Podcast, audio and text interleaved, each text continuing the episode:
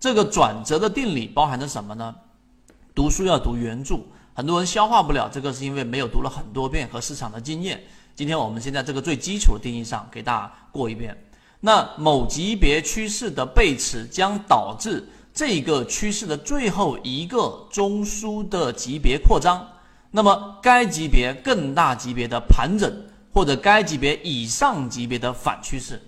哎，这样听起来是完全抽象，对吧？根本听不懂。那我用下面的这一段，然后画一个图，然后给大家去做一个讲解，大家就会很清晰了。我们先来看一下这个原著里面的定义是怎么样。首先用一个例子来说，就是例如说啊，一个五分钟的走势下跌，那么最终一个五分钟走势下跌，最终导致。这一个通过一分钟级别和一分钟以下级别进行精准的定位，那么最终是可以找到背驰的精准的一个点的。也就是说，一个五分钟的下跌，待会我拿例子给大家看，一个五分钟的这一个下跌，对吧？然后形成再一个中枢，它要去形成一个我们所说的这种反弹，它必然它是一个我们所说的呃找到一个精准的背驰点的。这个背驰点就是我们前面说的，当股价不这个不断的往下走的过程当中，股价创了新低，而 MACD 这个地方并没有创新低，明白我的意思吗？这个叫做背驰点，它必然是在一个小级别上，它才会发生一个我们所说的背驰点啊，这个定义要明白。也就是说，五分钟的下跌的这一个趋势，给大家画一下。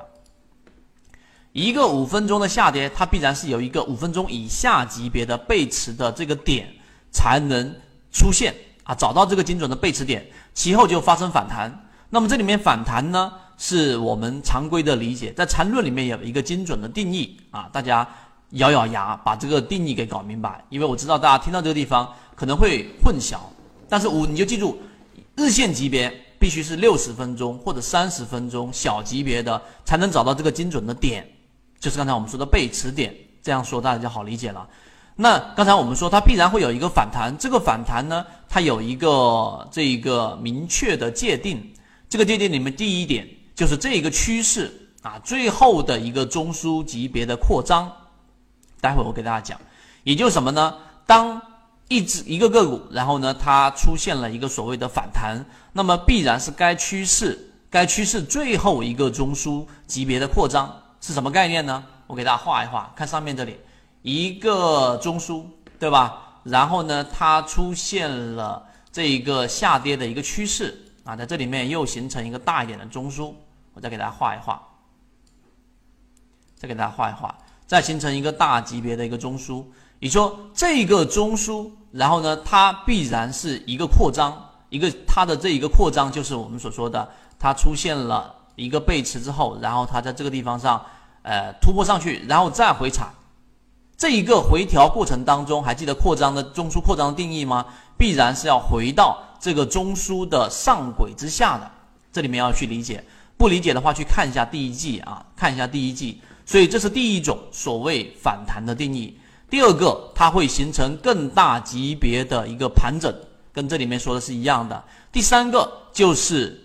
呃，这一个级别以上的反趋势，就是它直接会形成一个这个 V 型反转。那这里面我待会会拿到具体的一个定义给大家。所以你明白这一点之后，其中要理解的就是刚才我说的，要找到这个精准的背驰点，必须要在你操作的级别以下去寻找。这个是第一个，给大家把基准的定义和概念过一下，过一下。其实为什么我一定要拿这个地方来给大家去讲呢？你不理解这个，你就没办法去理解平常我们在筛选过程当中去讲的一脚踹开。好，我们来进行第二个公关啊，第二个公关就是第一类型买点的绝对流程，也是这一节课里面的核心中的核心，核心中的核心是什么呢？大家放大来看一下，我给大家过一遍，我给大家过一遍。首先我们先来看，首先我们先来看。啊，定义上的东西，就实际当中怎么样操作能够更加的高效呢？呃，我以前就给大家讲过，这个小资金有小资金的高效优势，所以呢，我们这里面给大家一个绝对的操作流程。那么可以被理论保障的就是第一啊，我们第一次抄底的时候，最好是确保买在离中枢、离中枢的这个最低点的这个位置啊，离中枢的这个最低点的这个位置的这个幅度是越大的。哎，这个什么意思呢？刚才我这里已经给大家画出来，待会给大家去说，这个就是所谓的超跌。也就是说，我们我理解这一句话，给大家去分分解这一句话。也就是说，我们要去买一只个股，中枢是由什么构成呢？我给大家圈出来，中枢是由低点当中的最高点作为上轨，由高点当中的最低点作为下轨的。这个定义大家还记得吧？对吧？那么中途当中有一些这一个 K 线是直接击破了下轨，然后往上收上去的。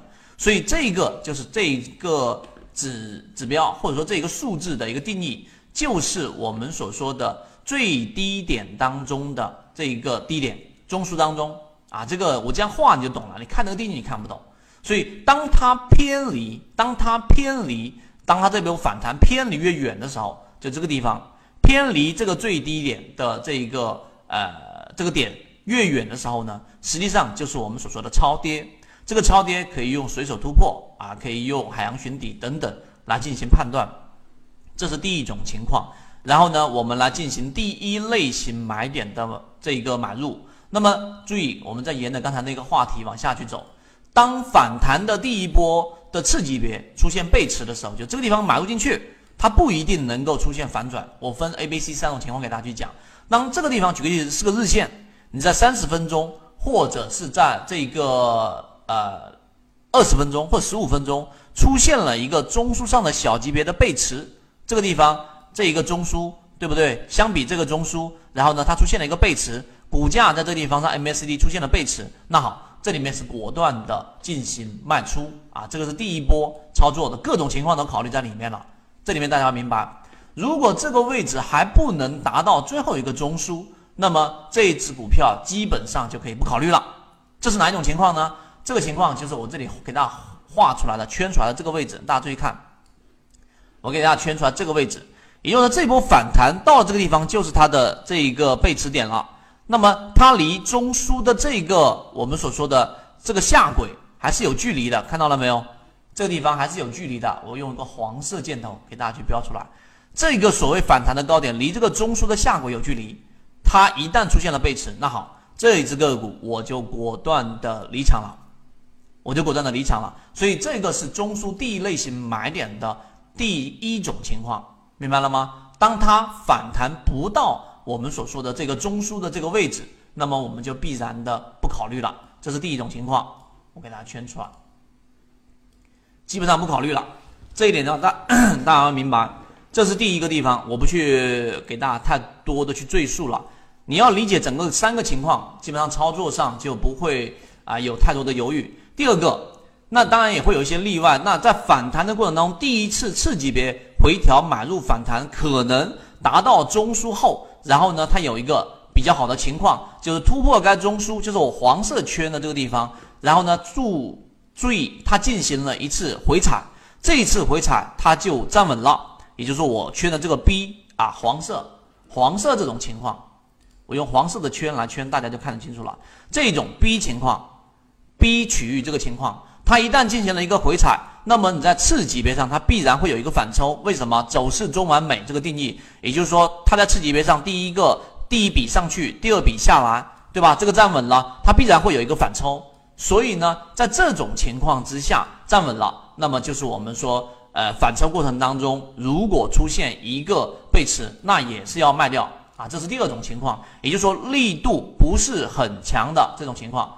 就要进行出掉，那如果不出现这两种情况都没出现，C 情况，刚才我们说了，给大家过一遍，反抽到中枢以下，对吧？然后呢，但是它必然是要高过于这个最低点的，那么它是第一种力度比较弱的，最弱的。第二种，它回到中枢位置，啊，它回到中枢位置，然后回踩站稳，对吧？然后它是第二种力度。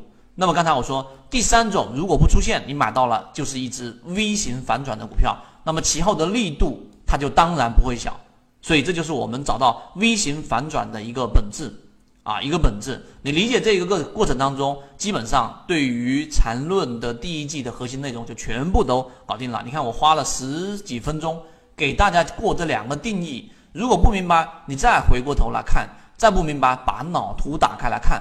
啊，我在这个地方上就不去过多的给大家去讲了。如果你想知道这些内容，并且进一步去了解，由于平台原因，这个地方不方便公布公众号的位置。知道位置的泽西船长的股友可以互相转告一下就可以了。